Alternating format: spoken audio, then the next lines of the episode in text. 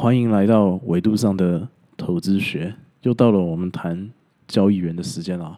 我们这一集呢比较特别哦，我们谈的这个人叫做这个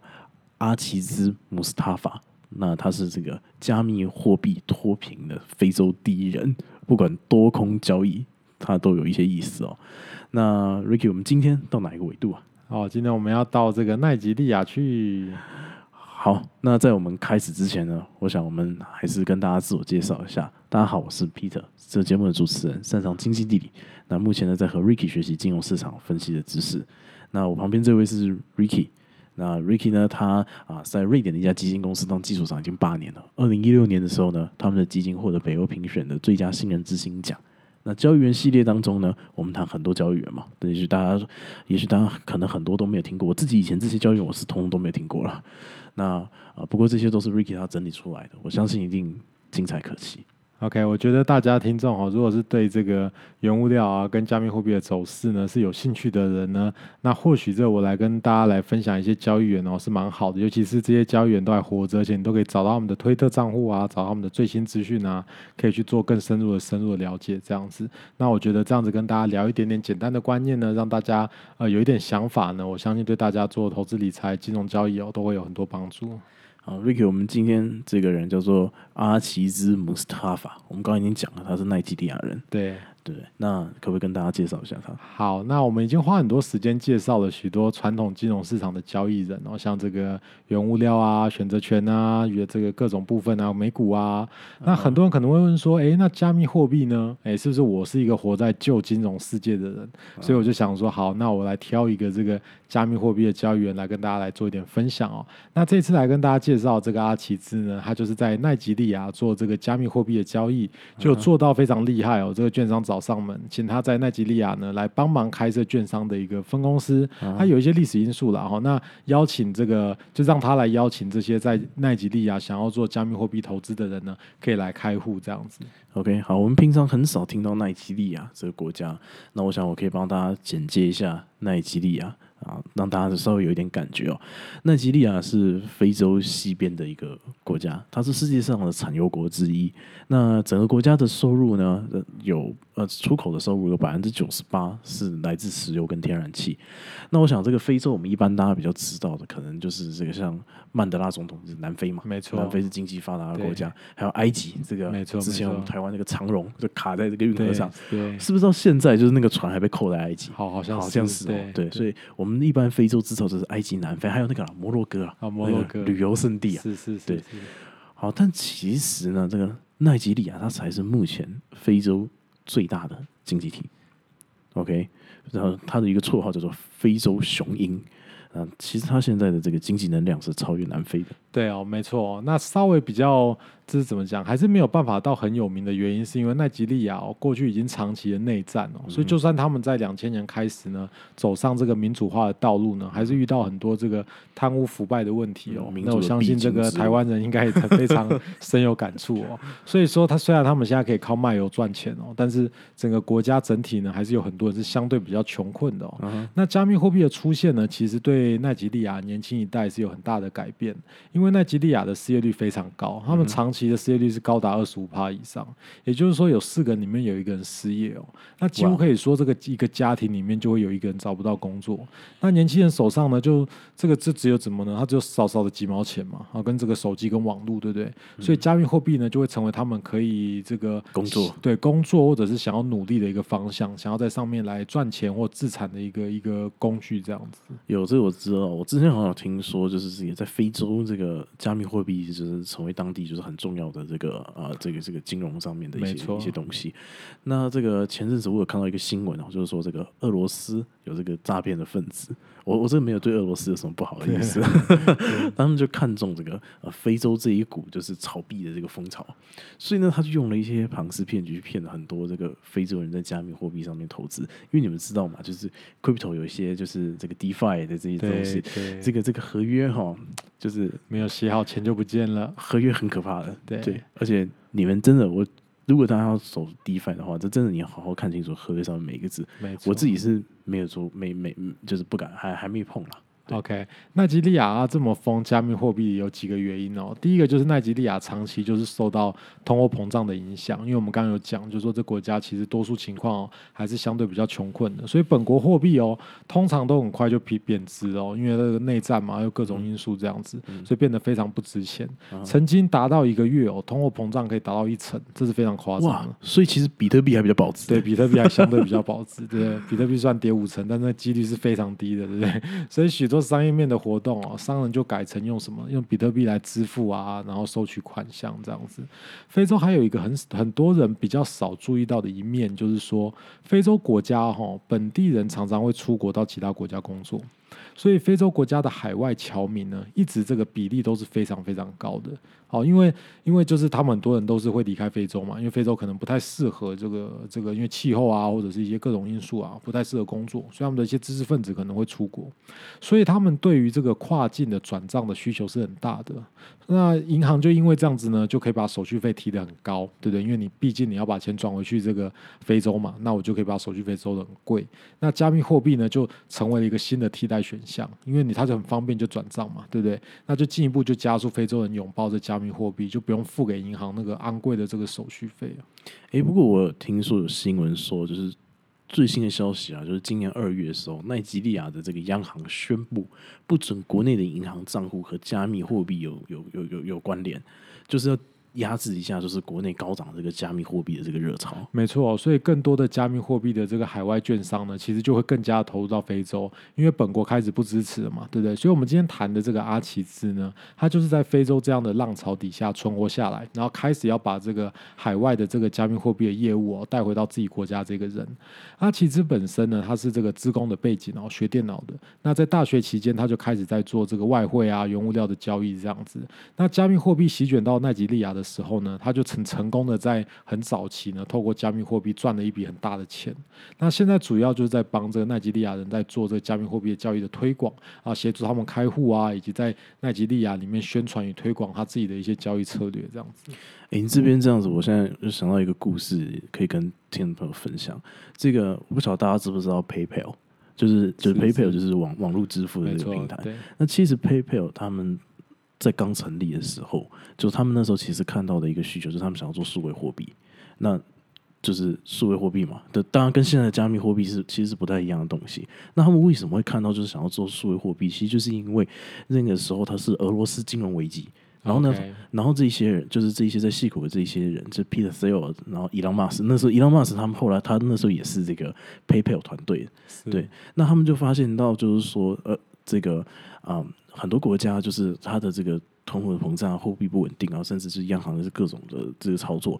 所以他们就想要就是发行，就是就就是用 PayPal 这个东西，那来就是等于说让其他这些国家的人，就是等于说 PayPal 其实它的这个 coin 可能还是比很多地方的政府还要稳定一些。对，哦，对不起，我刚刚就是有稍微讲一下，就是说这个其实当初是两家想要做这个事，一个是这个 PSL 他们 PayPal，另外是 Elon Musk 他的另外一家公司。后来呢，就是 PSL 就跑去跟 Elon Musk 说，就是我们不要竞争了，经济快要不好。那时候是二二零零零年，好像是三月吧，我们合并吧，所以他们就这个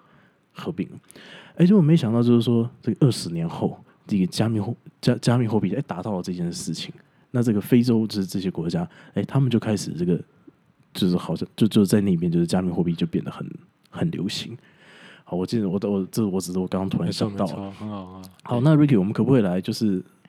简单谈一下，就是说阿奇实他主要啊是他提倡怎么样子在加密货币做这个交易，他的策略跟想法是什么？OK，它的交易想法主要是来自于我们前面几集大概都有提到这个叫做配对交易的概念哦。因为加密货币之间彼此的关联性是很高的，而且大多的都跟比特币是呈现一个正相关，所以他推荐就是说呢，你可以试着怎么做呢？你可以对比特币有关的一些冷门的加密货币呢来做多一点部位，然后在比特币的部分来做反向的保险来做空，那你只需要做一点点就好了。阿奇兹的挂单很特殊，它是使用一种叫做非方向性的策略啊。简单来说呢，它会同时在进场的时刻的上下的一个距离呢，通常是大概一到两层的范围呢，左右各放一个出价单啊，就这个 star buy star 跟 sell star。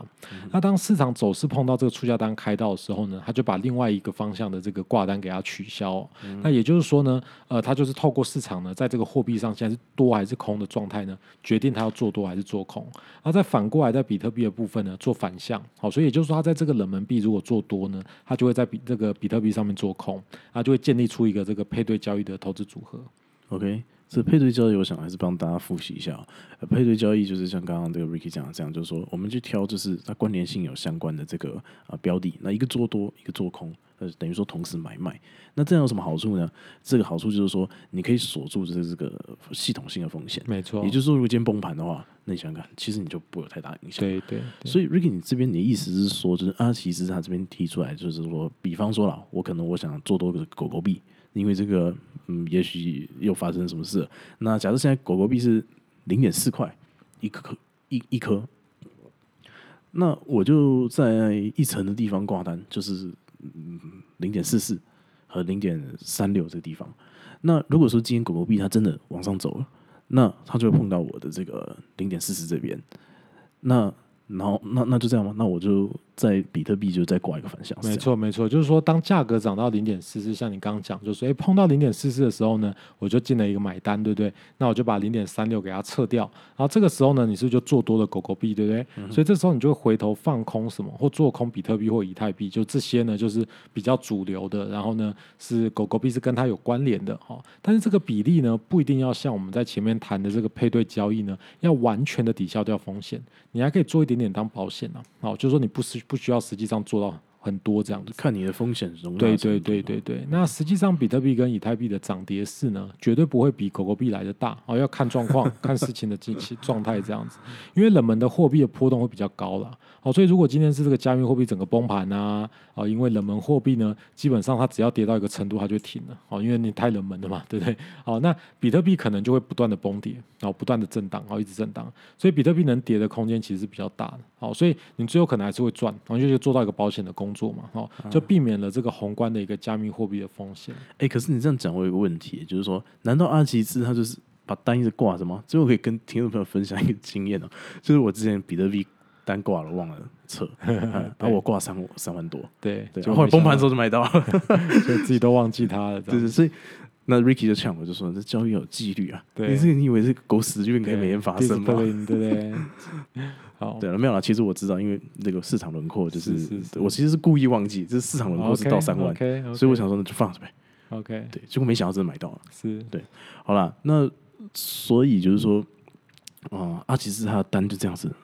一直挂的吗？那这样一直挂着，如果价格很缓慢才才上去，那我们还要买吗？好，那这就讲到很重要。阿奇兹主要是在这个四小时线上面做这个加密货币的策略哦。他目前主张就是说呢，对，你就一直放着，但是呢，你的放到什么时候呢？你会放到这个 GNT 哦，就是这个这个英国的格林威治时间，大概在这个位置 GNT 的两三点，下午两三点的时候呢，诶，你就可以这样子放上去，然后一直到这上午的九点到十二点的时候呢，应该就会开到。为什么？因为这个时候呢，这市场的波动会比较大，所以一定就会往多或往空哦，这上下往一个地方前进这样子。那如果你到这个中午十二点啊，它也是没有碰到，好、像你刚刚讲，它慢慢的涨上去的话，诶，那我就把单撤掉这样子。OK，啊，其实这个策略哦，其实主要是在玩这个冷门加密货币跟主流加密货币之间的这个量级跟波动的差距哦。因为主流的这个货币呢，它的交易量比较大，而且能带领这个冷门货币一起这个轮动，好，所以呢可以一起做这样子。那因为冷门货币通常价的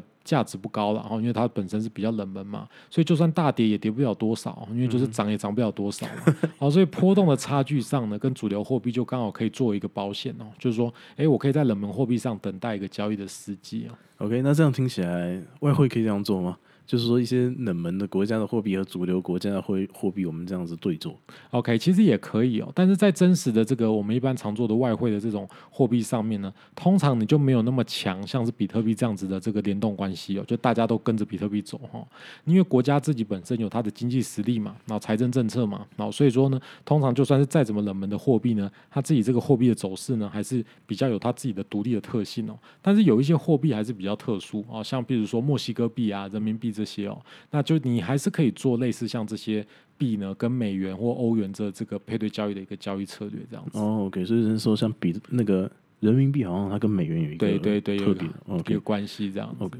好，那我想我们今天到这边差不多告一个段落啊。我们今天的主题是谈这个非洲这个加密货币脱贫第一人这个阿奇兹穆斯塔法。那呢，他本身是一个奈及利亚人，他透过加密货币的趋势改变他的人生，这真的很有意思、啊。二十几年前就诶有些人想要做这样的事情，那后来他们没有成功了。要我我补充一下，我刚刚讲这个 Peter Thiel 跟 Elon Musk 他们第一次创业的时候那个故事，就是说为什么他们后来去做了 PayPal，是因为他们投资人要求，就是因为那个时候就是打抗 bubble，就是科技泡沫破了，要破。那投资人给了他们一大笔钱，那跟他们讲说：“你们改，你们、你们、你们、你们换做别的吧。你们这个想法哈，这个太天马行空了啊！这个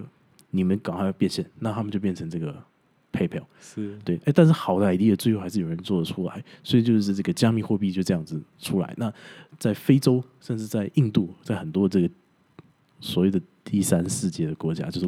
我我我没有什么认，我很中立。那呃，加密货币其实确实是帮助到他们很多。你看，像这个奈及利亚，它的这个通膨 ten percent 的一个月，对对那货币是一个月就贬值 ten percent。那比特币这个，呃，虽然说最近是在跌了，但是某种程度上来说，他们这个啊、这个波动其实不相上下。搞不好到时候比特币稳定一点的时候，你这个搞不好它还还还还比较保值这样子。好了，那这个这个这个阿阿奇兹这个姆斯塔法，我这边想要讲这些故事，是因为就是说，我觉得就是说，在我们台湾或在亚洲，也许大家就没有办法那么能够感受到，就是说加密货币就是对我们生活的这个影响，但是在印度、在非洲，这确实看起来是影响很深哦没。错没错，对那这个阿奇兹穆斯塔法呢，他今天他提出来一个加密货币的这个交易的策略，有在做加密货币的朋友，也许你可以就是啊思考一下。那我简短帮大家总结一下两个重点。第一个就是说，阿奇兹呢，他透过加密货币，就是一些比较冷门的货币和主流的货币之间的这个对坐，那来来达到这个配对交易的这个效果。